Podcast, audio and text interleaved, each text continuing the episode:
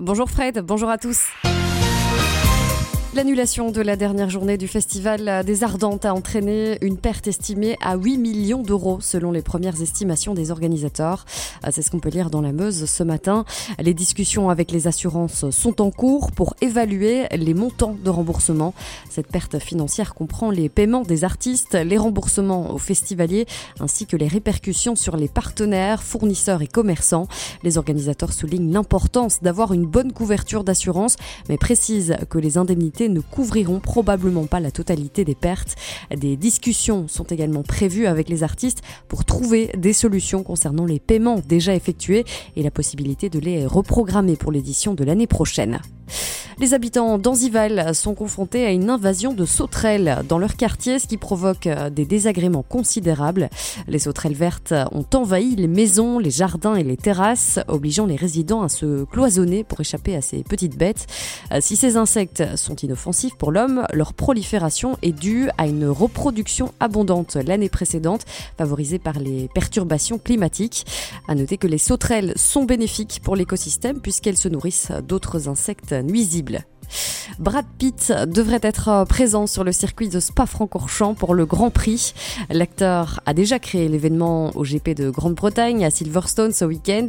Vêtu en pilote, l'acteur était là pour le tournage de son prochain film dans lequel il incarne un pilote vétéran.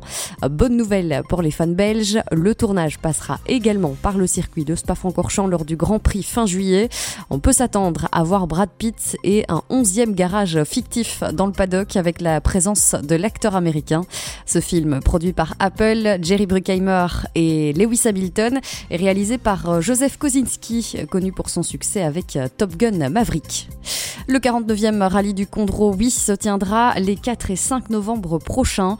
Le parcours comprendra trois boucles de trois épreuves spéciales chronométrées chaque jour pour un total de 6 épreuves différentes couvrant environ 180 km. La sécurité sera une priorité avec un tracé qui évitera les traversées de villages et une communication renforcée sur les règles à respecter. Plusieurs communes historiques, dont oui, Nandrin, Angy, Oé, Héron et Villers-le-Bouillet, ont accepté de participer à l'événement. Euh, de plus, une surprise attend les participants avec le retour d'une spéciale emblématique.